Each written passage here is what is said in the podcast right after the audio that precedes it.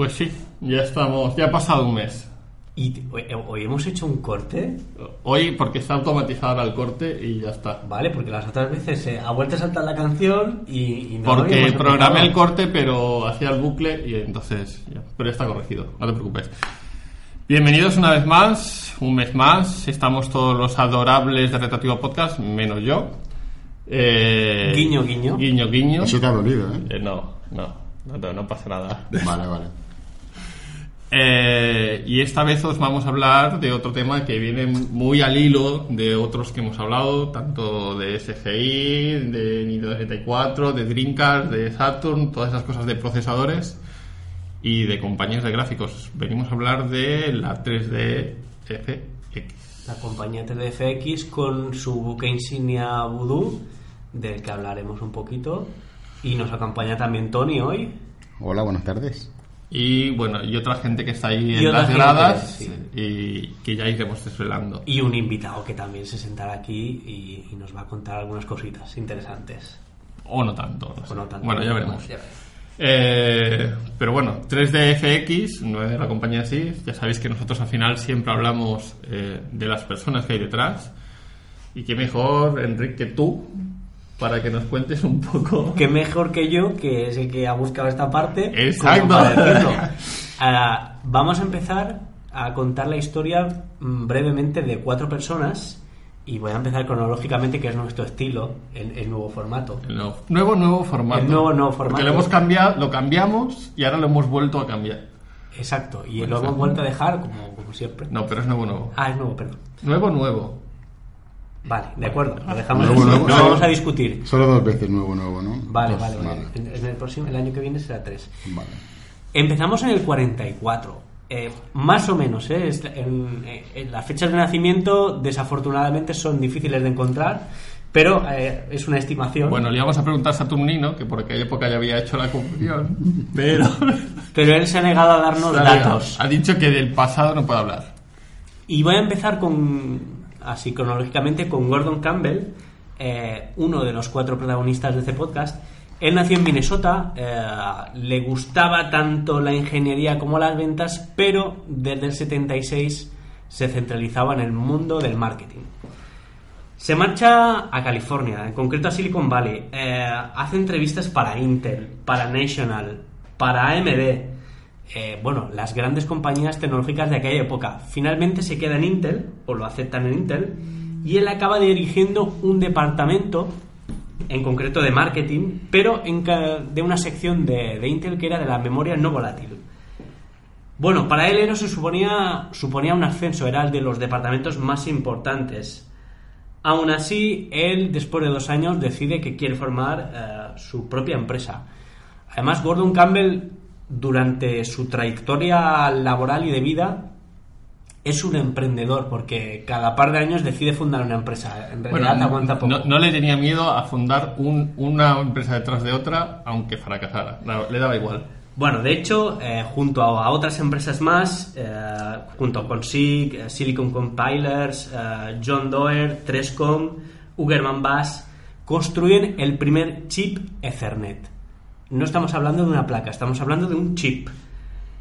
Nadie sabía qué era, mm, nadie sabía para qué servía. eh, de hecho, él estuvo buscando clientes eh, en esta, en esta, ellos veían el futuro en aquello, sin embargo, eh, no conseguían clientes. Después de cuatro años se marcha y funda otra empresa, como no, Chips and Technologies. Esta se encargaba de establecer estándares de fabricación de semiconductores, porque aquello era una fiesta, cada uno los fabricaba a su manera, siguiendo, siguiendo sus propios eh, planes. Bueno, no debería estar el estándar europeo, ni la. IEE, ni nada. Ellos nada. establecen unos, unos estándares de fabricación eh, y tras 10 años en Chips and Technologies se marcha, como no. Y lo que hace es algo bastante interesante para aquella época y es que crea una incubadora de empresas, una incubadora de startups en concreto. Aquello era bastante novedoso, eh, solo, dura solo duró un año, como no, pero aquel año fue bastante provechoso porque conoce a otro de los protagonistas del podcast de hoy, que es Ross Smith.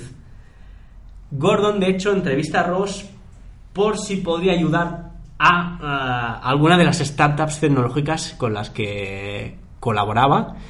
La entrevista es desastrosa. Eh, Gordon dice que es la peor entrevista que ha hecho jamás a nadie, porque además ve que Ross está totalmente despistado pensando en otras cosas y le dice, bueno, a ver, ¿tú qué quieres eh, hacer realmente? Y Ross, sorprendido por la pregunta, en, una, en una entrevista, dice, bueno, están estos otros dos tipos y queremos comenzar una compañía de gráficos 3D. Y así es como Gordon se une al proyecto que tenía entre manos eh, Ross Smith y los siguientes protagonistas. Siguiente protagonista, eh, Gary Taroli. No sé si pronuncio bien, no, No sé si es si era origen- Tarolli, Taroggi o Ta- o, Taloggi, bueno, bueno. de origen italiano, podríamos decir. Supongámoslo. Y supongamos también que estamos sobre los años finales de los años 50, lo situamos más o menos su fecha de Si lo nacimiento. buscáis en Facebook lo encontraréis, pero... Lo Le podéis es- enviar una solicitud de amistad, le preguntáis eh, cuándo nació y luego nos lo decís y, y corregimos el podcast. Exacto. ¿Qué más? Es nacido en Nueva York, criado en la zona rural de Nueva York, además. Eh, tiene una, yo lo apunto aquí, tuvo una infancia feliz, a diferencia de John Romero, que su padre le pegaba. Pobre hombre. Eh, él demostró desde, su infancia interés por las matemáticas y por la ciencia. De hecho, fue al, al instituto, al, perdón, al Instituto Politécnico eh, Rensselaer, o RPI, que está especializado en matemáticas, en, en Troy, Nueva York. Allí tiene su primer contacto con ordenadores, en concreto un mainframe IBM. Es cuando programa por primera vez su primer programa y es cuando él dice que se enamora del ordenador. Y es cuando él decide que se quiere ser un, un científico de la computación. ¿vale? El, el título para aquel entonces de informática, o dedicarse a la informática. Sí, he, he querido mantener el título aunque sea una traducción anglosajona, Sí. y, pero, pero me ha parecido guay, ¿no? Científico de la computación, no un puñetero programador, como ahora. ¿Qué más? Eh, bueno, él posteriormente mm, ingresó en la Caltech, en la, en la Universidad Tecnológica de, de California, California. para cursar la ingeniería VLSI, que no he buscado las siglas. Da igual. Conoce a gente bastante importante en el sector, entra a trabajar en DEC, que es Digital Equipment, empieza en la- que se dedicaba a fabricación de chips, luego pasa a trabajar para Silicon Graphics eh, con las estaciones de trabajo, de la que ya- hablamos un poquito. Ya, ya hablamos en un podcast y hablamos en el podcast de Nintendo 64, por si fuera más. Y a mediados de los 80 conoce a sus socios, a sus futuros socios, Ross y Scott, que también estaban trabajando para Silicon Graphics. Bueno, al final todos se conocían porque se dedicaban a, a fabricar chips. Sí, todo estaba relacionado con la fabricación de chips, salvo, salvo nuestro primer El de la pasta, Campbell, salvo el de la pasta. que era el del marketing, el mm, yo sé vender cosas que nadie más vende. Dice, los tres de los chips que hablan... Que además si miráis su chino, currículum, eh, ha estado en cantidad de empresas, es una pasada. Os lo- echadle un ojo. ¿Qué más? El último. No, nos, faltan, nos falta otro más. dos. Ross Smith, aproximadamente principios de los 60, nacimiento. Nace en Texas, fue a la escuela Austin y se graduó en el 83. Y esta es, es la característica que tenemos El para único fecha. año, el único año. El único año que puedo garantizar. Su primera computadora eh, fue una, una Cyber 7600, que es un cacharrote. En realidad no era suya, era de su colegio, obviamente. Y aprende a programar en Basic. Y. ¿Sí? Te, te voy a interrumpir porque en el, en el chat nos han dicho que VLSI, ah, claro, es la escala de los chips. Ah, Very Large Scale. in- Ah, vale. Vale. Muy Eso- bien. eso- eso pues eh, es la ingeniería, la de, ingeniería de chips. con- de chips. ¿sí? Vale, se ve que había una aposta para este tipo de chips. Pues me parece bastante curioso. Muchas corregido, gracias. corregido en tiempo real, ¿eh? Es Gerard, Gerardo Oscar. Sí. Muchas gracias, Gerardo. Continuamos. Eh, aprende a programar en Basic y su primer programa es el 3 en Raya, Tic Tac Toe. Algo bastante típico. Es mejor que Mu- Lola Mundo. Me parece bastante más original para empezar. ¿Y qué más? Eh, entra en la Universidad de Texas, de Texas, la UT, pero decide marcharse a California. Eh, la Universidad de Texas, él veía que en- a nivel científico lo único que interesaba en Texas era el petróleo y dijo, me voy a California. Bueno, que al final yo creo que entre los 80 y 90 debía ser un núcleo de fabricantes de microchips, porque estaba Texas Instruments, estaban todas aquellas empresas que fabricaban microchips, estaban ahí, en Texas. ¿Qué más? Eh, en California trabaja para Ford Aerospace eh, trabajando con satélites y se convierte en consultor tecnológico para empresas que se le querían dedicar al sector de defensa, al, al hacer chips o hacer Militares. mm, chips militares, pues él se vuelve consultor tecnológico. Ah, trabaja para Sa- Sun, trabaja para MIPS. Y aquí en MIPS, cuando es adquirida por SGI, es cuando conoce al resto de protagonistas. Que al final todo se integraba en, en- en. SGI, ¿eh? Al final. Y para terminar esta parte, el último, el último contendiente, mediados de los 60, digámoslo así, el 66, Scott Sellers nace en Dallas, mm, se traslada a, a Colorado cuando era pequeño y el primer ordenador que, que tuvo, bueno, que tocó fue en la escuela, fue un Radio Shack TRS-80 y también aprender a programar en BASIC. Eh, ya en la universidad, en, en Princeton, eh, estudia la ingeniería VLSI, como nos han corregido, de Very Large Scale Integration. Integration. Y también eh, ciencias de la computación, la estu- estudia ambas, de hecho. Su primer trabajo fue para Silicon Graphics, eh, que por aquel entonces tan solo era una startup. Eh, y además, bueno, ese fue el caldo de cultivo mm, para que se interesase por las 3D. Y conoce al resto de los protagonistas del Pero podcast. es, es curioso, eh, lo pensaba mientras hacíamos este podcast, que eh, juntando todos los podcasts que tenemos al final, siempre hay una relación de una persona con otra y puedes estirar del hilo y en Eh, algún momento se conocen. Eh, estamos encontrando referencias continuas y, y a veces nos estamos cayendo un poquito. hacer Saturnino que se encargue de hacer un mapa de relaciones ¿eh? Del- entre podcasts. entre podcasts y entre personas de los podcasts, porque a lo mejor sería interesante. Incluso da para un libro. Uy, eso me gusta. ¿Te ha gustado? Eso me gusta. ¿Te ha gustado? En fin, pues. Aunque por su camino fueran cada uno por separado, al final todos confluyen en una empresa de la que ya hablamos, que es SGI. Como parte de Silicon Graphics, eh, son, bueno, ya lo hablamos, eh, son los primeros en crear unas librerías que eran las Iris Vision. Bueno, de esto hecho eh, era una directamente era un desarrollo de una tarjeta gráfica, eh, pero era una tarjeta gráfica compatible con IBM, pero enorme. Era era aceleración 3D, pero bueno, aparte de ser enorme, no tenía texturas y aunque la verdad es que no sabieron sacarle, no, no supieron sacarle Bueno, estaban provecho. pensadas eh, con la filosofía que tenía SGI, que era estaciones de trabajo y cosas a lo grande. O sea, no estaba pensado para el mercado doméstico. ¿Y qué pasa? Pues que una de esas tarjetas en un ordenador normal, como que no cabían, ¿no? En las ranuras ISA. Exacto, no cabían. Entonces, eh, SGI lo que hace es crear una empresa sub- eh, subsidiaria, eh, Pelusit. Y, y Pelusit, el producto que tenía era re- intentar revender las, eh, las Iris Vision. Eh, venden sobre unas 2.000 unidades, Nada, pero aún desdeñaba el precio de 4.000 dólares, ¿no? entre 4.000. 4.000 y 5.000 dólares. Que Eh, baratito, baratito. Tuvieron problemas porque no había software que la usara. Eh, Pelusit, la empresa fue finalmente adquirida por Mediavision, que aparta un poquito el proyecto de, y de, de la... Ah, lo compra para que no haga la competencia. Más o eh, menos. Y, y Mediavision se dedica un poquito más al, al sonido, al tema de placas de sonido. Claro, ahí es cuando Viene la interrupción, ¿no? aquí nos quedamos. Ya que nos quedamos. Y esta vez la interrupción será no, no la hago yo, la va a hacer Tony. Milagro. La hago yo, claro, que si Enrique está contando la historia es normal, ¿no?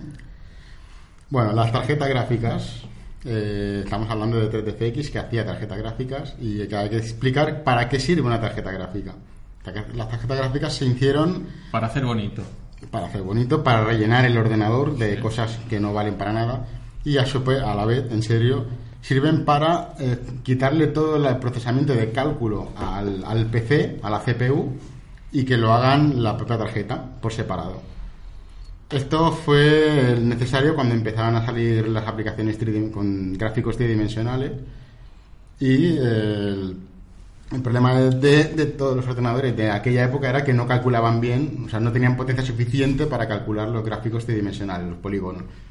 Entonces crearon las primeras tarjetas que se conectaban a las, a, las- a las tarjetas gráficas normales para darle esa potencia extra de cálculo de la que luego nos hablará un poquito más cierto invitado. Vale, eh, aunque estemos hablando de 3DFX, el- todo el tema de los 3D no lo inventó 3DFX.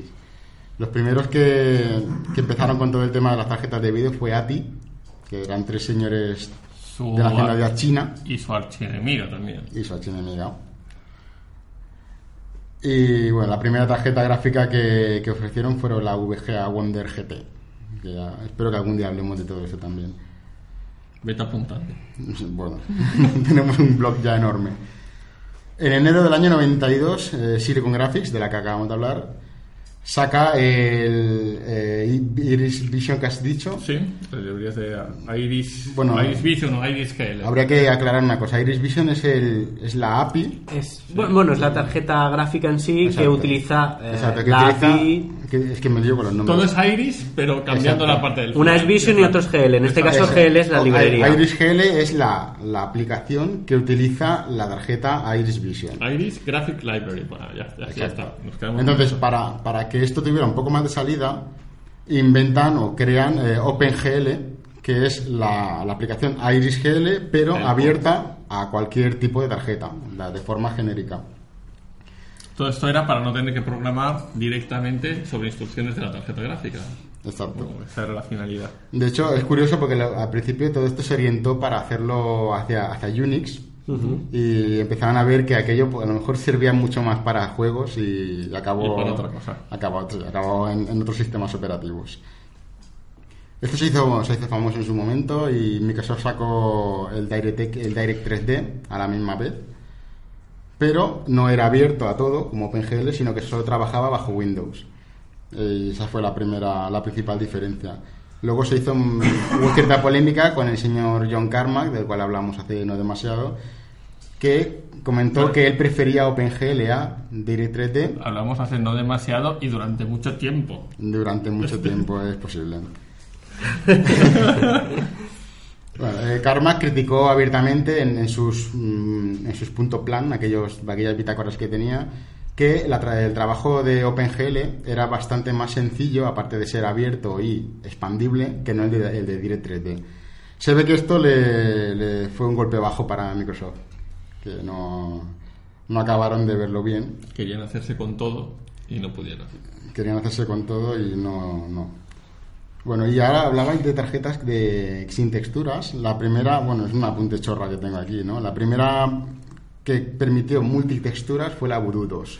Pero no te adelantes. Esto es un Ya estás ¿eh? corriendo, ya Ay, estás ay, ay, corriendo. ay, pues Pa- me- párale la interrupción. Pues me ya. paro, me paro aquí. Párale la interrupción. la puta.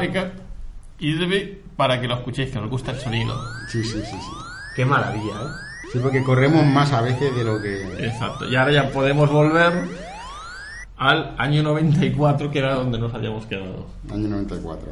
Año 94, que es cuando estos cuatro señores que ya explicaban Rick, Gary Taroli, Scott Seller, Ross Smith y, en fin, y los que lo compusieran, eh, pues dejan SGI y Pelucid para montar su propio eh, o su propia empresa de tarjetas gráficas o de vídeo, como lo queréis llamar.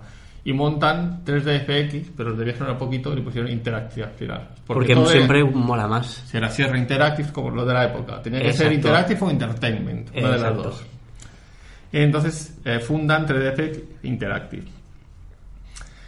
¿Qué pasa? Que bueno, claro, para toda la parte de esta tenían la idea, tenían toda la manera, pero supongo que la forma de fabricar no tenían fábricas. Entonces, ¿qué hacen? Eh, se asocian con Tech Farm Incorporated, que eran los encargados por aquel entonces de desarrollar tarjetas de vídeo para eh, placas HAMA. Para los que les guste ahí, son las, las típicas arcade de, de- Bueno, el, llama es un, es un, es un acrónimo, sí, es de Japanese Amusement Machine Manufacturers Association. Esto es, un, es el conector genérico que usan las máquinas Las recreativas, máquinas recreativas, sí. porque al principio cada uno hacía una placa de su padre y de su madre y no se conseguían conectar a los monitores, a los controles y el estándar llama es, es para las placas genéricas, digamos. Y bueno, y los primeros juegos en donde, bueno, juegos de arcade que lo que implementan, pues eran el Ice, Ice, Ice Home Run Derby del, bueno, sería un poquito más adelante, ¿eh? Eh, que era, el, el- fue de hecho el primer eh, coin-op que usaba el hardware de 3DFX. Ujú. Y como no debía ser para el mercado entre el americano y el japonés, que era de, de qué iba a ser. Simulador de Pues, béisbol. Que además que- creo que la propia cabina es como la jaula de bateo y tú tienes un, un bate y bateas. Y Más tiene sencillo una que serie de eso, sensores y ya fin, está. Fin. Y luego otros dos que vendrían después, o bueno, casi al mismo tiempo, que eran dos de Atari, eran el Atari San Francisco Rush y el Atari Wayne Gretzky's 3D Hockey. Otros dos con temática deportiva. Eh, Esta vez ya con CPU de MIPS. eh, bueno, que al final con 8 ROMs, eh, con 8 megas de ROM, eh, con, el, la chip- la- con la Voodoo Graphics, que en este caso llevaba hasta la friolera eh, Saturnino, que tú que estás por ahí al fondo, escúchanos, Saturnina de 10 megas. Se ha mi- tocado. de, de RAM, sí. 10 Demasiado. megas. Y dos, dos para el buffer de cuadros y 4 megas para las texturas. Daba de todo. Eso da para hacer cosas mejores que la Saturn. Pero Uy, no, uy, uy, uy, uy. No, No- no no, estires por ahí. el No estires Saturn por no es ahí. un tema de tocar, ¿eh? No estires por ahí. Y otros dos que saldrían, yo creo que en ese se centraban solo en las máquinas de deporte, pero en este caso de Midway, que eran el NFL Blitz y el Blitz 2000 Gold. Algunos eran simplemente actualizaciones del anterior. ¿Cómo se nota que es para mercado americano? eh? No se nota mucho. Pero demasiado. Se nota mucho. Todos los juegos de hockey, de béisbol. de- Pero bueno, mientras están centrados en hacer estas todas estas arcades, pues claro, al final eh, 3DFX tenía que continuar eh, esa línea, ¿no? Entonces sí que lanzan ya para el mercado doméstico la primera tarjeta, que sería la Voodoo Graphics, por si quedaba duda de, de para qué era la Graphics. Mm, Tenía una pequeña problema, desventaja o no, según se mire. Es que eh, por sí sola no podía funcionar. Necesitaba de la ayuda de otra placa eh, en 2D para combinarlas entre las dos. Eh, espérate, ¿cuál? Es ¿Dónde esta, está? la del medio. aquí. Esta de aquí, miras, Saturnino nos ha traído. Eh, no, no mucho que Righteous, se vea. espera, la, la Righteous 3D Orchid. Espérate un momento que voy a ver si esto se ve aquí. No. Bueno, no, pero a ver si, Aquí. si se le acercamos. la- bueno. Aunque solo sea para ver el chip. Igualmente, aquí está la de entrada y la salida de vídeo. La entrada, evidentemente, conectabas la tarjeta 3D, que es la que le enviaba los datos a la procesadora 2D, que era la que encargaba de, de pintarlo y traspasarlo al lenguaje del monitor. Eh, Dicho en palabras sencillas para no complicarnos demasiado ahora. ¿eh? Vale. Eh, aparte de todo esto, otra de las claves es que ellos, claro, pensando en el desarrollo y en, y en- y en la combinación de ambos, sí que tenían su propia API para acceder a las características de esas tarjetas, que eran los Glide. ¿Vale? Una, una cosa, un apunte. Sí, dime. Porque estamos diciendo mucho la palabra API y a lo mejor no todo el mundo sabe lo que significa una API. Vale, Una API es un conjunto de herramientas para trabajar sobre, por ejemplo, una placa gráfica. O sea, un Application Program Interface. No, es, es- es una abstracción para no tener que hablar directamente el lenguaje, sino Exacto. En lugar de tener que programar en ensamblador directamente sobre los chips de la máquina, trabaja sobre un lenguaje de alto nivel, digamos, y con unas herramientas que ellas son las que se encargan de comunicarse con el hardware, en este caso la Bueno, tarjeta gráfica. la ventaja es que ellos habían diseñado también la API esta que la implementaban otros fabricantes, a pesar de que la competencia de la época, que eran Nvidia, Rendition, etcétera, y PowerVR, tenían la suya propia. Mm, Claro, cada uno tenía la suya. Bueno, aquí cada uno tiraba para su casa. Claro, no, no había estándares, cada uno hacía lo que quería. Hombre, de hecho les funcionó bastante bien que, según estimaciones, según está aquí, eh, llegó hasta el 80-85% del mercado. O sea, ahí es nada. Ahí es nada. Un pequeño apunte y es que eh, 3DFX no fabricaban ellos. Eh, lo que hacían era desarrollar el chipset y la API, como hemos comentado, y luego eh, vendían los derechos de fabricación eh, a otras compañías. De hecho, creo que el- el- la imagen que hemos puesto al principio es una, es una Voodoo fabricada por Creative. Bueno, es que claro, luego, luego esa tecnología la podían implementar otros fabricantes si así lo querían. Eh, Creo que Siempre que pagaran los derechos, claro. Claro, es que ahí jugaron con ellos. Nvidia y todos estos intentaban hacer sus propias gráficas y solo ellos. Y 3DFX optó por la otra. Es voy a hacer mi marca blanca Chipset, y tú haz lo que quieras. y ya está. Que ya luego ya veremos si esa estrategia eh, fue para bien o para mal. Bueno, para, bueno, para ellos era quitarse el peso de la comercialización y fabricación. pero bueno, era- luego se encontraron algunos problemas con, algu- con algunos de estos mm, de marca blanca, como por ejemplo, y en este caso, Sega. Y claro, hablando de Sega, me pregunto, ¿Y eso qué tiene que ver con la Saturn? ¿qué tiene que ver con la Saturn? Pues quién mejor que nos lo puede contar No lo sé. Que el señor Saturnino, No sé, creo que espérate, que está viniendo. Está viniendo del, del podcast anterior y está llegando. que va a poco buffer. Ya ha llegado. Estaba en el buffer de pintado y ahora se ha pintado. Ha tardado un poco. Bienvenido Saturnino. Eh, Pues gracias. eso, Bien ¿qué te, iba, hallado. qué te iba a decir? ¿Eso qué tiene que ver con la Saturn? Pues eh, tiene que ver eh, todo. Todo. Todo. Siempre todo. Todo tiene que ver con la Saturn. Todo. Sí, más que nada porque, bueno, eh, O sea, nos vas a hablar de la FER que tuvo Sega con 3DFX. sí, sí, bueno, en, en principio había eh, dos prototipos de. No de Saturn, sino de. Ahora ya saltamos la. Ah, o sea, no tiene nada que ver con la Saturn. A ver, tiene que ver porque. A ver si vamos a tener que actualizar esto y, y tener que poner. ¿Y esto qué tiene que ver con la Dreamcast? No, no, No, eso nunca. La Dreamcast es sagrada, Vale. igual que la Saturn. O Vale. sea, eso. Me parece supuesto. bien. Pero bueno, eh, en fin. La cuestión está en que había dos tipos de, de prototipos en cuanto a Sega Dreamcast. Una traía un chip 3DFX, ¿vale? Y la otra eh, traía un chip PowerVR.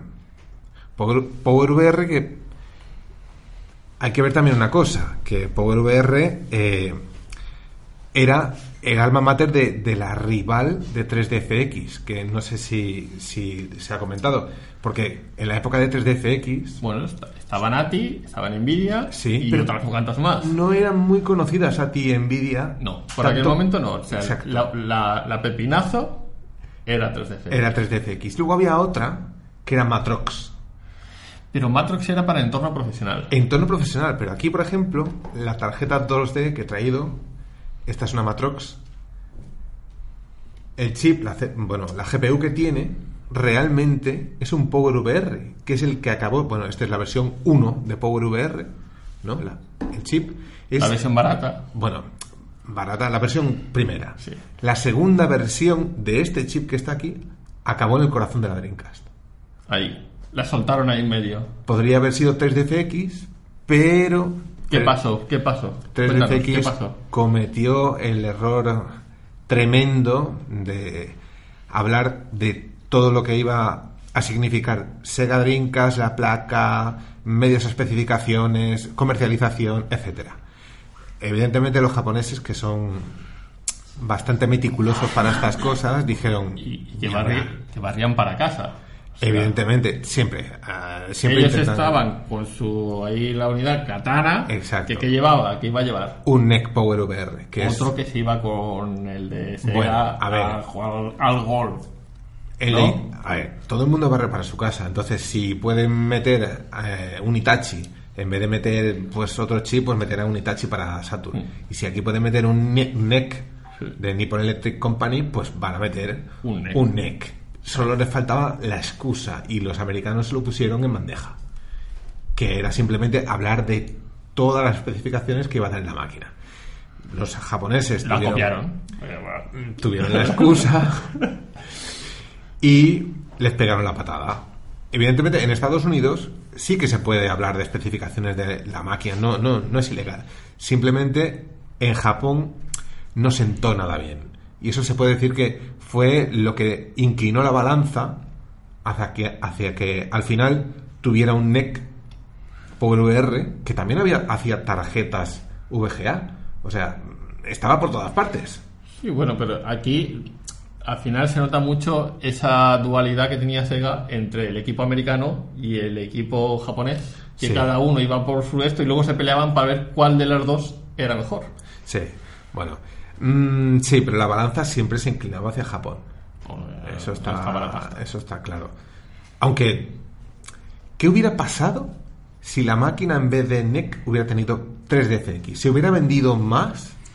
Hombre, ya que estás hablando de NEC, en el chat nos pregunta Tony Cano Caballero Pérez. ¿El NEC Power VR que tiene que ver con el chipset Verite eran lo mismo? ¿Te suena eso? Con el chipset Verite, mm, ahora mismo no. Lo buscaremos, no te preocupes. Sí. Por ejemplo, en esta época lo que había era, eh, aparte de Power VR, también licenciaban bastante la casa Rendition. Eh, entonces, pues, eh, de todas maneras, no eran tan tan diferentes en cuanto a rendimiento, a pesar de que 3DFX las barría a todas. Eso sí que está claro. ¿Qué hubiera pasado si Dreamcast hubiera tenido un una 3DFX? Nunca se sabrá. Yo la prefiero tal y Bueno, como está. que ¿eh? incluso, bien, dado la filosofía de 3DFX, podrían haber hecho su versión de 3DFX mejorada en lo que quisieran. Y no lo hicieron. Bueno, en Sega Saturn, mm, pues muchas casas licenciaron lo que es la marca Saturn, ¿no? Como Itachi, Yamaha y todo esto, y sacaron sus propias versiones. Podría haber sido una 3DFX eh, Pero- Dreamcast, por ejemplo. ¿Quién No sabe? Nunca se sabrá, aunque para mí es... Bueno, hasta aquí, hasta aquí puedes leer, ¿no? Lo dejamos y Bueno. continuamos. ¿O quieres, quieres comentar alguna cosa más, más adelante? mm, quizá, mm, ya veremos, un poquito más adelante. Venga, vamos a hablar. Porque claro, esto era la versión que hacían para Sega y estaba la Voodoo 1. Bueno, ahora diremos 1 porque luego habría más versiones. Sí, bueno. ¿vale? Pero entre medias, eh, dado que tenían partners tecnológicos, eh, hay una empresa, Innovision, que eh, lanza su versión de la tarjeta Voodoo, que en este caso sí que eh, tenía una velocidad de RAM de 50 MHz, que Ya hasta está, porque estaba muy mal, bien, Muy bien. y que conseguía dibujar hasta 50 megapíxeles por minuto, por, hoy por minuto, por segundo. O sea, ya iban mejorando de a poquito los fabricantes esta tecnología, ¿no? Y entonces ahí es cuando se empieza a escindir eh, estos desarrollos y eh, sale el rumor este mismo año de el siguiente modelo que cambió de nombres. O sea, esto es- le pone nombre Proyecto en clave y luego ya veremos qué nombre le ponemos. Eso pasa siempre. Eso pasa siempre. Y sale la Voodoo Rampage o Banshee, Vale. dependiendo de dónde lo leas y del momento de desarrollo en el que estaban. Y bueno, pues entonces empiezan a idear este Voodoo, no sé. Bueno, No- normalmente- Ban- Rampage barra Banshee. Aquí se conocía siempre por Banshee. Sí, yo la conocí como Banshee también. Bueno, yo la he estado buscando digo, y sale con los dos nombres. Así que yo le he puesto los dos. Y eh, lo que intentan era aunar, cosa que le faltaba a la primera, Sí. el 2D y el 3D. Sí. Dices, ya que estamos, vendemos la placa entera. Sí, sí. ¿Voy mal o, o voy No, no, no, no, va Vamos bien, va bien, va bien. Ah, porque luego me vas a corregir. No, eh, a ver, aquí, por ejemplo, tenemos esta otra que es una bestia en la que De grande, sobre todo. sí tenemos Y da eh, gracias que no era Puerto Isa. Sí, no PCI. No, lo gracioso, es que, lo gracioso es que es Ah, igual de larga que las de ahora. ¿eh? Espera un segundo. Es igual Sí. de larga que las de ahora, lo que pasa es que las de ahora son mucho más grandes. Tenía ahí los dos chips 3DFX y un tercero que era 2D.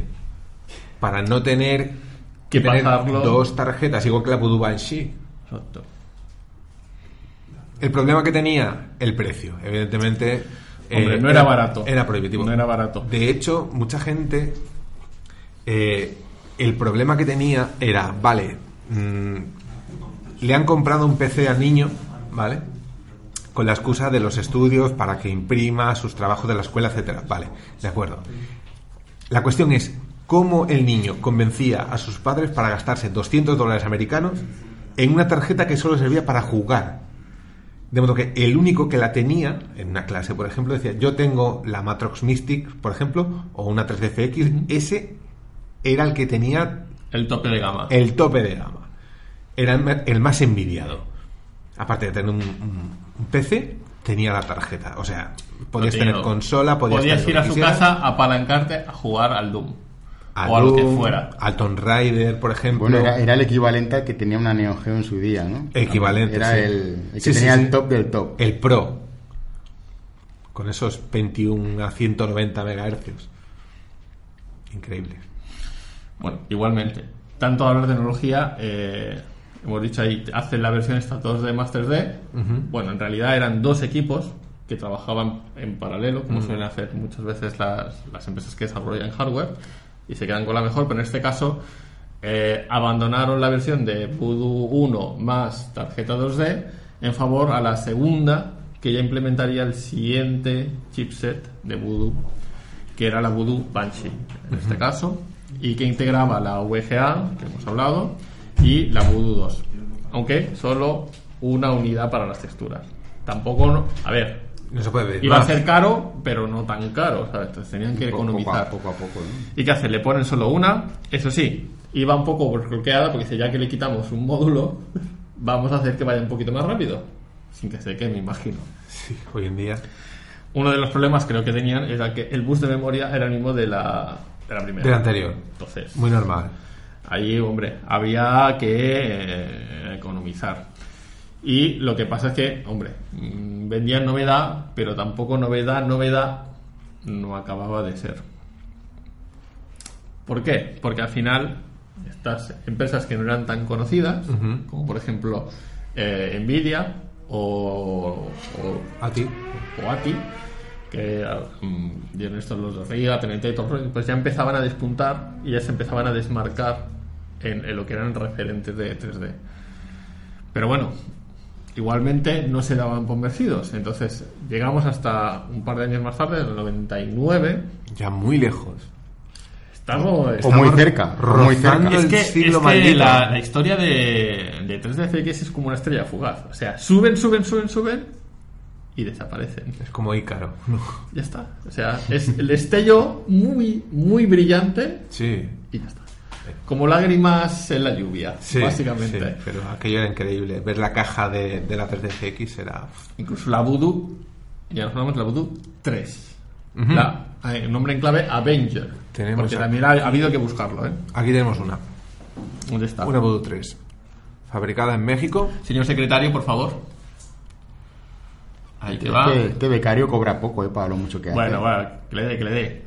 Qué maravilla. Los componentes americanos siempre eran los mejores. ¿eh? Es increíble. Bueno, eh, pues esta tarjetita, la Voodoo 3, eh, sí que era una otra vez una combinación del procesador 2D del modelo anterior, de la Banshee, y el doble ya en potencia de la Voodoo 2. Por fin. Por fin, eso sí era una revolución.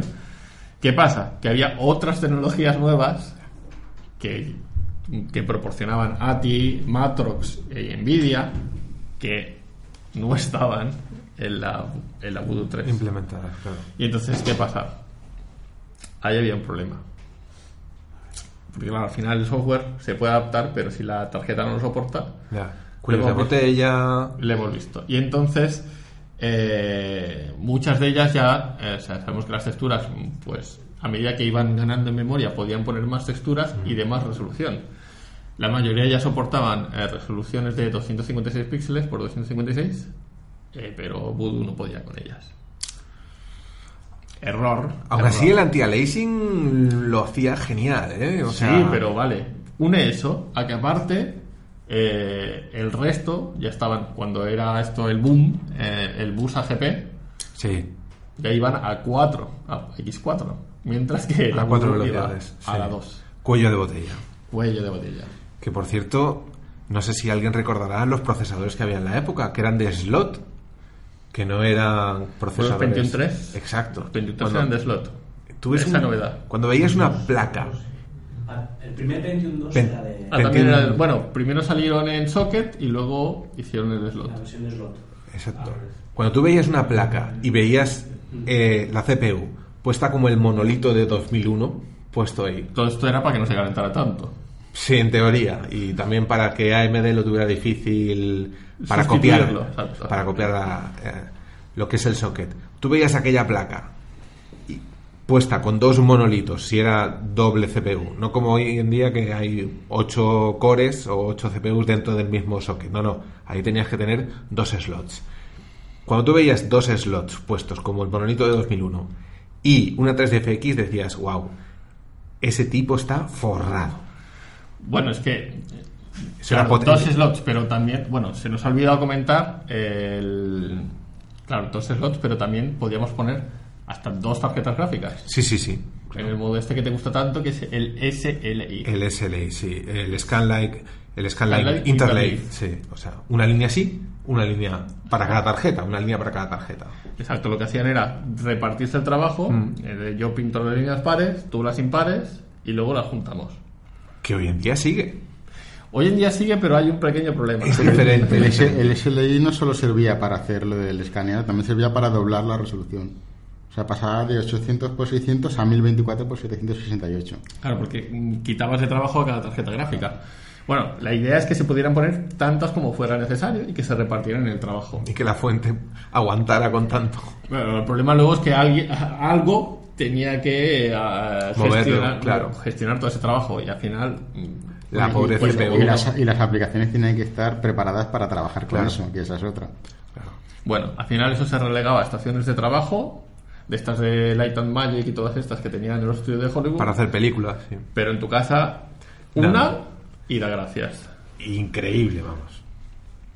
Pero bueno, aparte de esa rama que tenían para vender a empresas y, y todo lo demás, eh, en ese momento, vi- viendo que se quedaban bastante atrás, eh, en este caso 3DFX Interactive, intenta cambiar un poco de estrategia y... eh, mm, ¿Por qué? Porque al final la fabricación era externa. Entonces dice, pues vamos a hacer como Nvidia, vamos a hacer como ATI, vamos a hacer como el resto y vamos a fabricarlas nosotras. Caro. ¿Y qué hacen? Pues comprar una empresa que fabrica chips, que es la STB Systems, que era por aquel momento uno de los mayores fabricantes de tarjetas gráficas. ¿Para qué? Para intentar hacer, bueno, vamos a abatar costes en lugar de externalizar, vamos a hacer interno el departamento de, de fabricación y vamos a vender eh, a clientes OEM, los manufacturers. O sea, como hizo Windows, así. Con todos los ordenadores que ya vengan en una cajita sin tener que toquetear nada, yo no te doy la pieza, es el ordenador va entero y va con mi gráfica. Preinstalado todo. No era una mala idea, pero claro, había que hacer los acuerdos. Este era otro de los problemas. Eh, y claro, ¿qué pasó? Pues aquí, en este punto de inflexión, que decide fabricar ellos, lo que hace es no permitir que otros fabricantes incluyeran sus chipsets en sus gráficas. O sea, ya no había Voodoo 3 mm, De otras casas. de Matrox, ni de nada, ni Voodoo 4, ni Voodoo 5, ni nada de Es nada. que no se lo pueden permitir ni siquiera hoy en día Nvidia o ATI. Tienen que licenciar. Si no, Pues no, no tiene salida al mercado. Ahí estuvo uno de los pequeños problemas que tuvieron, eh, que al final desembocó en lo que desembocó, que ya hablaremos. No podían conformarse con los royalties. Querían todo.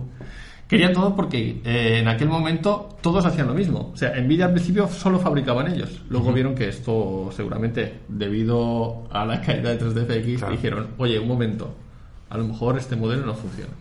Pero bueno, vamos a seguir. Eh, después del 3, ¿o qué vendrá? El 4, a ver. Pues el 4. Y este sí que tenía nombre en clave. Ostras, no lo hemos apuntado. Eh, que se llamaba Napalm. No sabemos si por lo que se calentaba y que acababa quemando todo.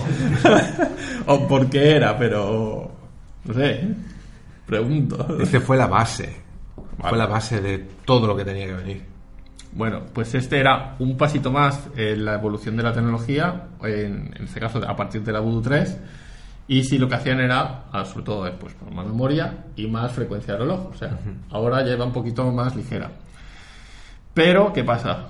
Ahí viene nuestro amigo, bueno, nuestra amiga Nvidia, mm, pues se tendría un poquito de Nvidia, y lanza, oh, tú- ahí también te tocas, el chip, el GeForce.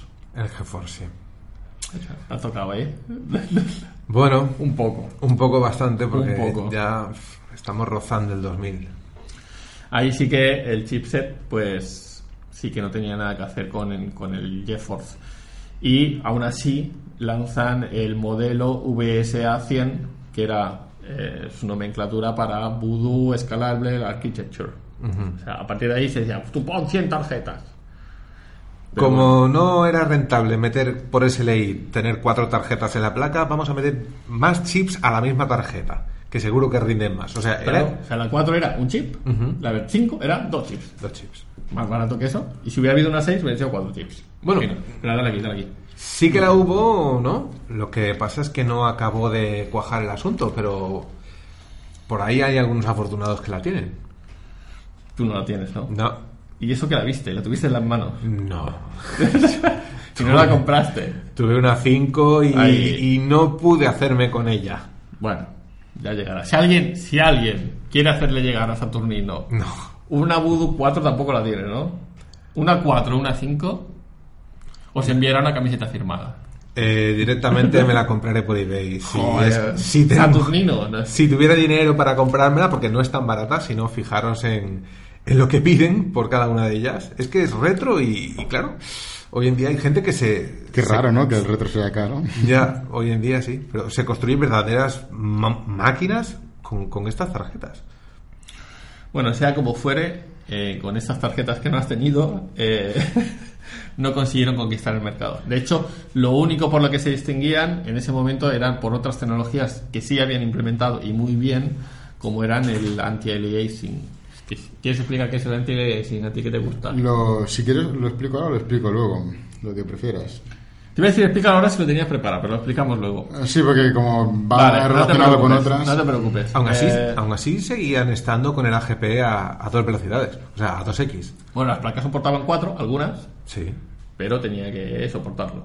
De hecho, ahora, ahora hablaremos, hay una versión que acaban lanzando eh, que era la Daytona, que está aquí. No es Daytona por el juego de Sega Saturn. Daytona USA. ¿vale? No es Daytona No. USA, es Daytona. pena. Que era el siguiente modelo, que creo que sea 101, el Napalm 2. Y esta sí que tenía eh, pues AGP por 4.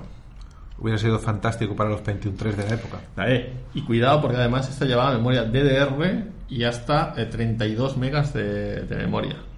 O sea, ya empezaba a ser Pero- rápida. Pero llegó en mal momento.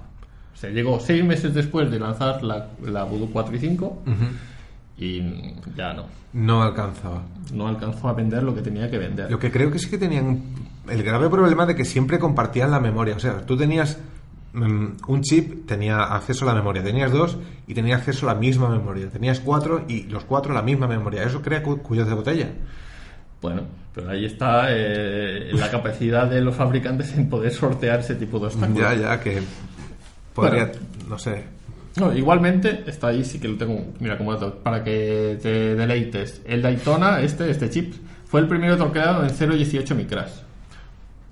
O sea, ya la tecnología les daba para esto. Claro, al final, haciéndose propietarios de una empresa que fabricaba, Claro.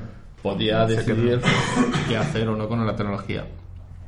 Y sí que venía eh, la capacidad, aunque no vendieran a terceros, de tener eh, chips de SDRAM, SGRAM, SDR y DDR de 4 hasta 256 megas. Es increíble. O sea, la posibilidad estaba ahí. Ahora, seguramente mm, por precio no podían poner 256 megas. La RAM era demasiado cara en la época. Y al final se, que- se quedó, eh, bueno, ya publicaremos el guion, están los links de gente que ha encontrado ordenadores estos de fabricante, OEM, donde, ya ven- donde sí venía una Daytona. Se ve poquito, pero se ve. Y eh, pues ese de ahí el ocaso de 3DFX. Por culpa de, Bueno, de la, de la competencia. de la competencia. Y entonces, sí que sí, llegamos a tu queridísimo año 2000 y es cuando... eh, Que sigue siendo el siglo XX, por cierto. Sí, sí, bueno, pues ahí, antes de, antes de llegar a diciembre del 2000, eh, un poquito antes, eh, entonces 3DFX se declara en bancarrota. ¿Qué pasa? Bueno, tardan dos años en cerrar la empresa, pero mientras eh, 3DFX pues dice, pues esto no lo vamos a tirar a la basura. Evidentemente. Y ahora los inversores querrían su dinerito. ¿Y a quién se lo envidia? Eh, ¿A quién, quién se lo envidian? Iba a decir, ya te he dado la pista. ¿A quién se lo venden? ¿A quién se lo envidian? A Nvidia. a Nvidia. ¿Eh? ¿Por cuánto? Venga, di una cifra. No sé, no tengo ni idea. Di una cifra. 200 pesetas. No, 200 millones de dólares. menos. Era más barata. ¿Era más barata? Sí, bueno, es que hacen un acuerdo. Ah, bueno. Lo venden por 70 millones en efectivo, o sea, coge el dinero y corre. Pues prácticamente. Hombre, siendo en efectivo. eh, y un millón en acciones de Nvidia. O sea, se iban, te doy la tecnología, pero oye, si tú haces dinero, Yo también haré. yo también haré. Y en total se considera que la oferta en global era de 107,4 millones. Justo la mitad de lo que dijo más o menos. Claro, pero aún así te- la tecnología no vendía, no había buenos augurios, los inversores se iban tanto que después de haber salido a bolsa sus acciones habían bajado un 90%. O sea, ahí podías haberte comprado acciones. Mm, Pena no tener Cuando, máquina cuando- tiempo. cuando fuiste ahora. broker de, Sí. de Estados Unidos. Sí, mi época de, de broker en Estados Unidos, sí. Pero bueno, de todas maneras, aquí es cuando sí que sí. Eh, ten en cuenta que otra de las de los pasatiempos americanos son las demandas. Sí. Y ya sabemos que, claro, cuando uno lanzaba una novedad, el otro intentaba copiársela y entonces empezaban las patentes y las demandas de patentes. Que era que no iba a ningún puerto. Siempre acaban en acuerdo porque son tantos los años y tanto el dinero que se tienen que gastar que acaban en Y acuerdo. ya, pues acaban en esto. Acaban en cesar todas esas eh, demandas de patentes. Claro, al final iba a ser suya también. Mm. Y ahí se queda. Y se murió. Se finí. Bueno, más bien Nvidia la fagocitó. De Bueno. modo que también en cada Nvidia. Pasó a una empresa mejor. Bueno. Dejémoslo ahí. pero Bueno, en- ta- en- ta- en tanto, cada- tanto odiar a Nvidia, al final Nvidia es lo que, lo que era 3DFX. o sea, Sí. Se los comió y siguió el legado. Pero ellos su- supieron comercializar eso bien y vender la tecnología bien. Claro, de hecho, ahora Nvidia es lo que hacía antes 3DFX, como las otras, que Claro. es que los demás me fabriquen el hardware y yo diseñaré la, la aplicación, ¿no? El, el copió lo procesador que, y... claro, copió la estrategia que le funcionó bien a 3DFX Claro. al principio. y todas sus El error fue cambiar la, la estrategia por copiar a las demás. Sí. Pero bueno, mm, Bueno, cosas del mercado y de la ley de la oferta y la demanda. No se podía tener todo, pero se puede decir que en cada Nvidia que os compréis hoy en día hay una pequeña 3DFX. No te vayas a tocar con la tarjeta. Saturnino, ¿de qué, ¿de qué tarjeta no hemos hablado o que quieras enseñar a la cámara? Ya están todas, ¿no? Ya están todas más o menos las que he podido conseguir porque mm, la 4, la 5, ojalá pudiese conseguirlas, pero valen demasiado caras por eBay. Por eso, si alguien te las quiere regalar, No, no, no, no. Prefiero comprarlas, ¿eh? que te lleguen tienen- en, tienen- en- en correo anónimo. No. No, Tienen, tiene un significado especial el poder conseguir el dinero para poder comprar algo y recibirlo y tal. O sea, si yo ahora cojo este, la parto por la mitad, Bueno, eh, no vas a hacer eso, eso en primer lugar, pero ¿quién dice que no? Bueno, yo no, pero... quita la mano de ahí, eso primero. Mira, Pero- Saturnino nos está diciendo que la Voodoo 5 está en eBay por 20 525 euros. Eh, Eso- normal. eso es calderilla. Normal, sí, calderilla para el que Pues sea mira, yo que tiré una... no. Pero para que veáis que hay mucha gente que se quiere hacer un PC con Pentium 3 con slot, porque si va en, en socket ya No es lo mismo. Eh, el slot llegó hasta un gigahercio y poco. Y quien tiene eso y una 13FX Tiene un tesoro. Pues sí, tiene un tesoro, sí. Sí, sí. O sea, es una pena que, que no pudiéramos ver algo así de una manera más barata en la época. Y Bueno, no se puede tener todo. no, y en cuestión de, de lo que es la Dreamcast, los dos prototipos, ¿no? El, el Black Belt y el otro que no me acuerdo cómo era el otro. Katana. Katana. Ah, sí, es verdad, la katana, sí. Todos eh, artes marciales, ¿eh? Sí. Estos se iban a matar entre ellos. Es una- esto, esto ya era premonición. Sí, pero fue una pena no poder al menos ver la placa. ¿Qué rendimiento tenía? Bueno, es- ponte en contacto por Facebook con el, con el Sí. equipo de desarrollo y a lo mejor tú dices, Sí. oye, que soy Saturnino. Sí. ¿Qué? Y ya está. Y además en castellano. En castellano, porque te Sí, a sí, sí, porque Hombre, son de. Texas. O sea, Vale. están en Texas. Esto lo- el castellano lo tienen que dominar. Sí, sí, ya te diré ya. Pero solo nos queda cuatro apuntes. Si te apetece, Sí, o si no, deja- si no te dejar- corto el micro y ya está. Venga, Me va, voy a te dejar el cacharro porque me cuesta un poco llegar hasta allá abajo. Bueno, Porque claro, al final hemos hablado de muchos conceptos, muchas cosas de manera rápida, Claro, es que de hecho estamos hablando de una cosa, pero no hablamos de lo que hace esa cosa. pero, pero Tony ha dicho, dice, no, vamos a hacer una labor didáctica y vamos a explicar... Sí, de, de hecho es muy sencillo de ver porque esto, cualquier cosa lo puedes encontrar en Wikipedia en dos segundos, pero Pues yo voy a ahorrar esos dos segundos de... Venga, para la gente que nos escucha en iBox mientras va de camino al trabajo, o va de camino al gimnasio, Al baño. o va de camino al baño, Al baño. o lo usa para dormir, que también pasa, También sirve. también sirve. Bueno, quería hacer un pequeño glosario de lo- las tecnologías, bueno, las, sí, las tecnologías gráficas que usan las tarjetas gráficas, que se usan mucho también para marketing, sobre todo a partir de la, de Nintendo 64. Se- lo anunciaban en la caja como si fuera una bomba. Y veréis que algunas de ellas, eh, si no estuvieran, no, no- no veríamos los gráficos en 3D. O sea, es ridículo. Una cosita. La Nintendo 64 que utilizaba las mismas librerías que utilizaba 3DFX, las Glide, por cierto. Eh, Bueno, las primeras eh, en implementarlo. Porque, Bueno, claro, la- 64. esa era... Sí. que lleva un chip de Silicon Graphics. Silicon Graphics, pero manejaba Glide. Por increíble que parezca, todo está relacionado. Pues no, no Te digo, sabía. Saturnino, tienes que hacernos el mapa de relaciones entre los podcasts y la gente que hemos hablado en el podcast, a ver qué sale de ahí. Escribir el libro. Vale. Vale, eh, cuatro términos básicos. Los, los gráficos raster, lo- el raster ese que siempre oímos, eh, no es más que un bitmap. Es otra forma de llamarlo a, un bitmap, a un dibujo de, de hecho con píxeles. Las multitexturas, que es lo que decíamos antes, que la primera en implementarlo fueron al Voodoo 2, no es más que poner muchas texturas encima del mismo polígono. Así puedes conseguir efectos como si habéis jugado a la 64 misma, O sea, no, no, no eso de poner unos planos de Virtua Fighter. No, no, no, no. Cuando ya ponías Ya, una, una una- bien. poner una textura es poner un, un dibujo, un bitmap de píxeles encima de un polígono. Pues poner multitexturas es poner muchos.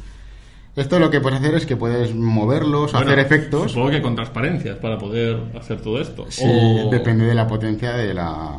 Porque la transparencia al final... poner un píxel sí y un píxel no. Ah, Eso solo lo hacen consolas Cuidado, poco potentes. cuidado con lo que vamos a decir. Cuidado con lo que decimos.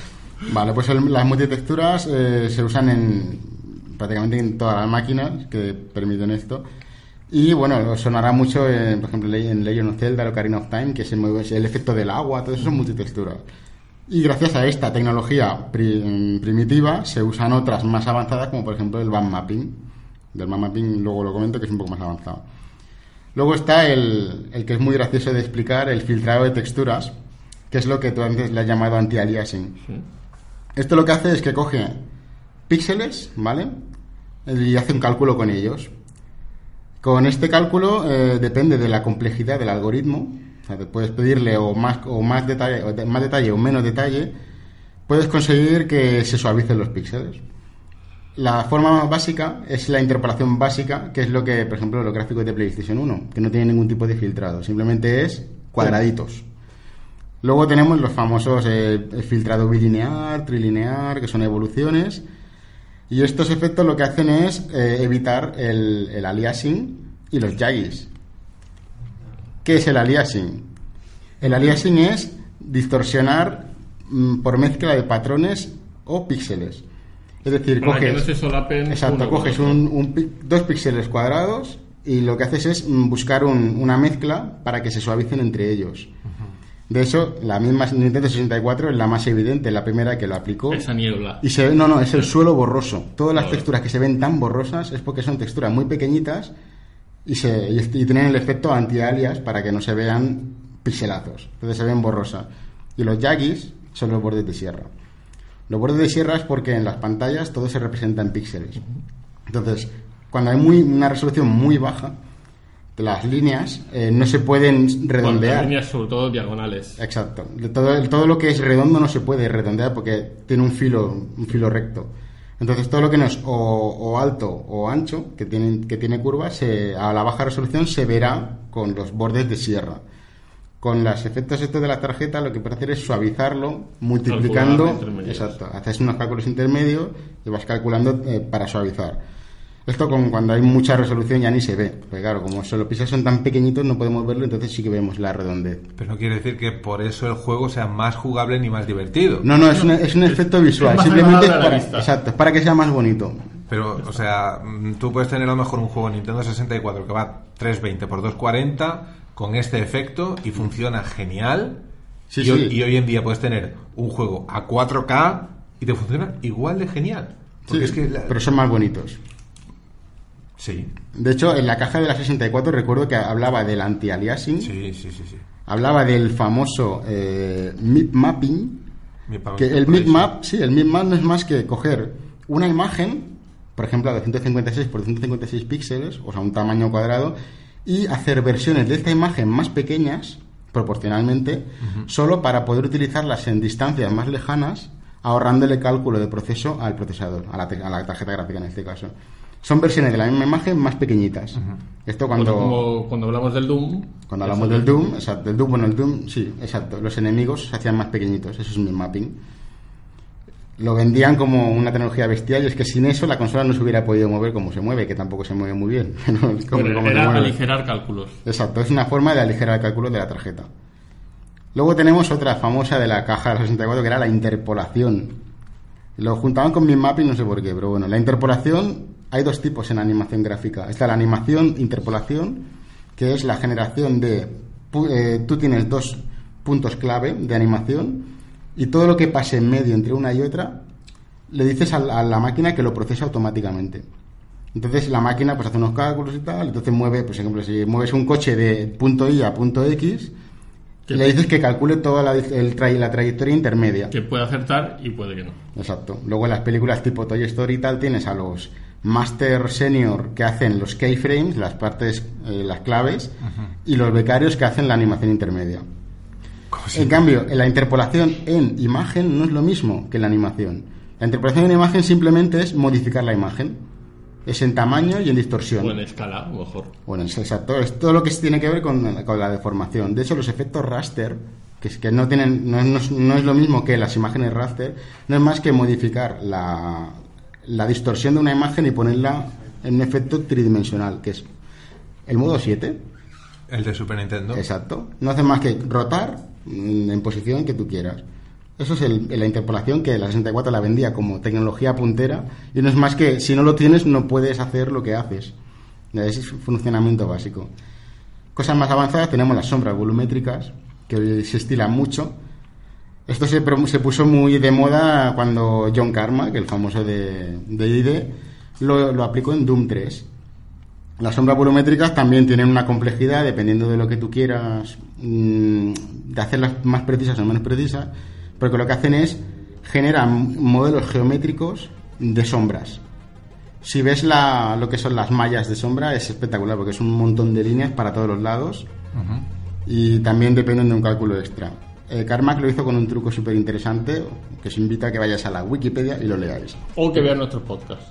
Bueno, no, pero no lo explicamos. Vaya, por Se Dios. llama el Carmack Reverse, porque hace una inversa de las sombras. Es una pasada, ese tío era un genio, es un genio. Otra famosa es la teselación, Ah, la seguro que os suena, que lo que hace es subdividir eh, una esquina, la subdivide en, varias, en varios polígonos. Si vuelves a aplicarlo, lo subdivide, lo subdivide en varios polígonos. Entonces un cubo lo puedes llegar a convertir en una esfera. ¿Qué haces? Multiplicas la cantidad de polígonos. Eso hace que cueste más de calcular. El proceso a tope. Exacto, eso es la teselación, que también nos la venden como tal, lo único que es es mucho proceso de cálculo y eso es lo que hace que la, la gráfica necesite mucha memoria. La luz especular es aplicar una fuente de luz sobre un elemento para que brille. Luego el, ambi- el ambient occlusion, que es la ¿cómo le llaman? La oclusión ambiental le llaman en español. No es más que calcular la luz que afecta a cada uno de los elementos que hay en la pantalla para que estos eh, reflejen su propia sombra y sea una imagen más bonita, más elaborada. Las dos, las dos tecnologías típicas son la SSAO y la HBAO, que son las típicas de ahora. Son diferentes formas de aplicarlo, una más cara, otra más barata a nivel de procesamiento. El famoso frame buffer que todo el mundo lee y todo el mundo tal, también lo, lo vendía mucho en las consolas. No es más que un espacio de la memoria donde se guarda una buffer. imagen. Exacto. Es un buffer para un solo frame. Que eso es lo que usaba Karma, que en Commander King, para guardar uno de los, de los fondos y poder sacártelo fr- fijo mientras el otro se movía. El frame buffer. Y el Z-Buffer, que también lo ponía en la caja de la 64. Sí. ¿Qué será el Z-Buffer? Pues no es más que el tratamiento de profundidad entre elementos. Porque si tú pones dos, dos imágenes en la pantalla y quieres que una esté delante de la otra, quiere decir que una tiene más profundidad que la otra. Entonces, en el Z-Buffer lo único que se almacena es la distancia Posición. entre cada elemento, la posición.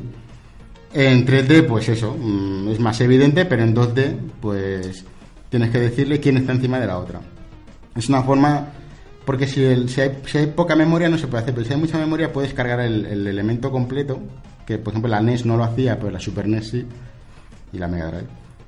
Que era eso, cargar la imagen completa y pasarla por delante de otra sin borrar lo que hay detrás, ¿sabes? Para dar la sensación de animación real.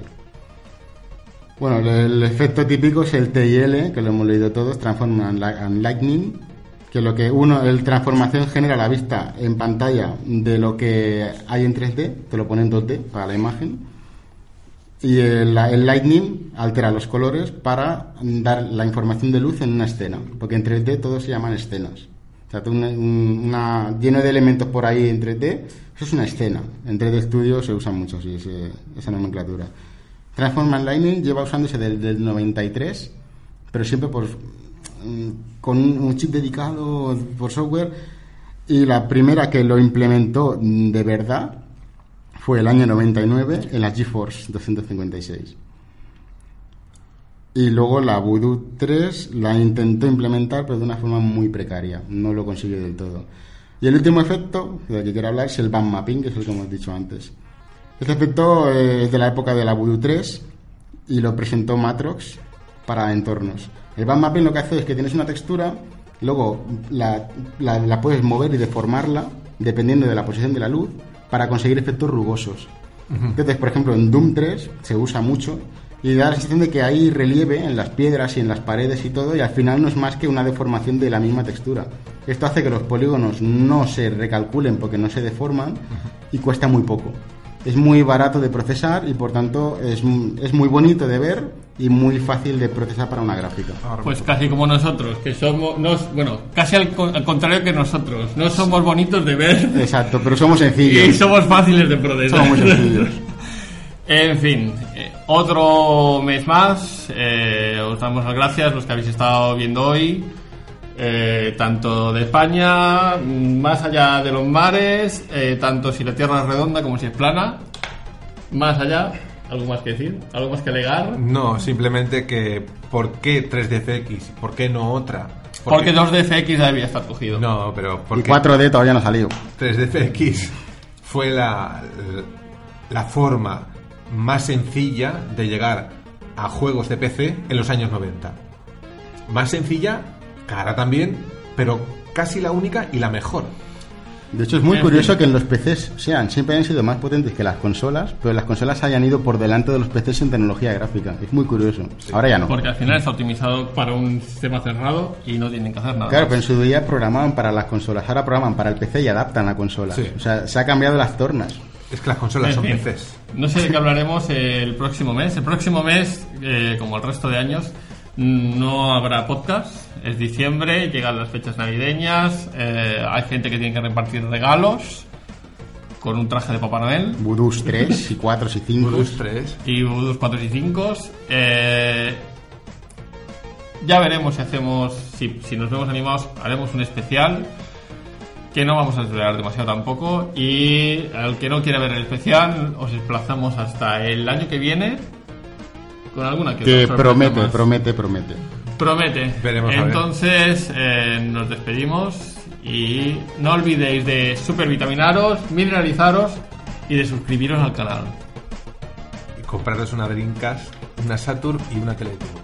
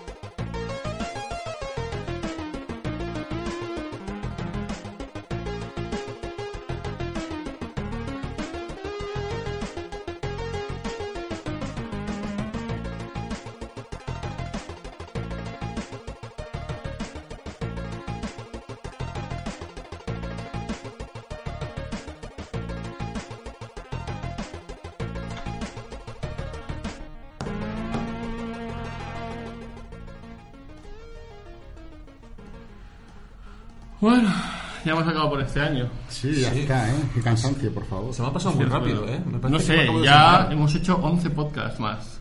11 podcasts. Y encima ¿Cuántos hubo- de los cuales sin Yuan San? Sin el Uf, spoiler? Pues no lo sé, muchos. ¿no? No sé, por lo menos Medio año, siete. quizá. Medio año seguro, medio año seguro. Desde que se fue Final es que estaba abajo, leyendo el Twitter, Bueno, pero eso es lo que tenéis a Japón. no sé, es que estaba leyendo el Twitter y digo, mira, esto, si viene algo, mira, fíjate ahí, ¿Mm? ahí, ahí, ahí, ¿lo ves?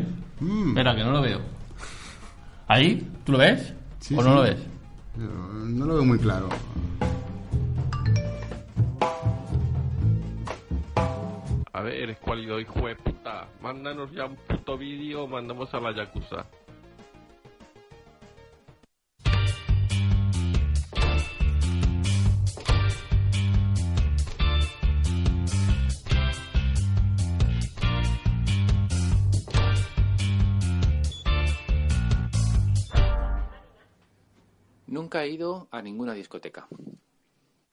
Bueno, sí que he ido, pero nunca me lo he pasado bien en ninguna. Como concepto, la discoteca mola. Ponen música que te gusta a todo volumen y te pones a bailar. El problema es que hasta ahora nunca he ido a una discoteca donde pongan música que me mole. Hasta ahora.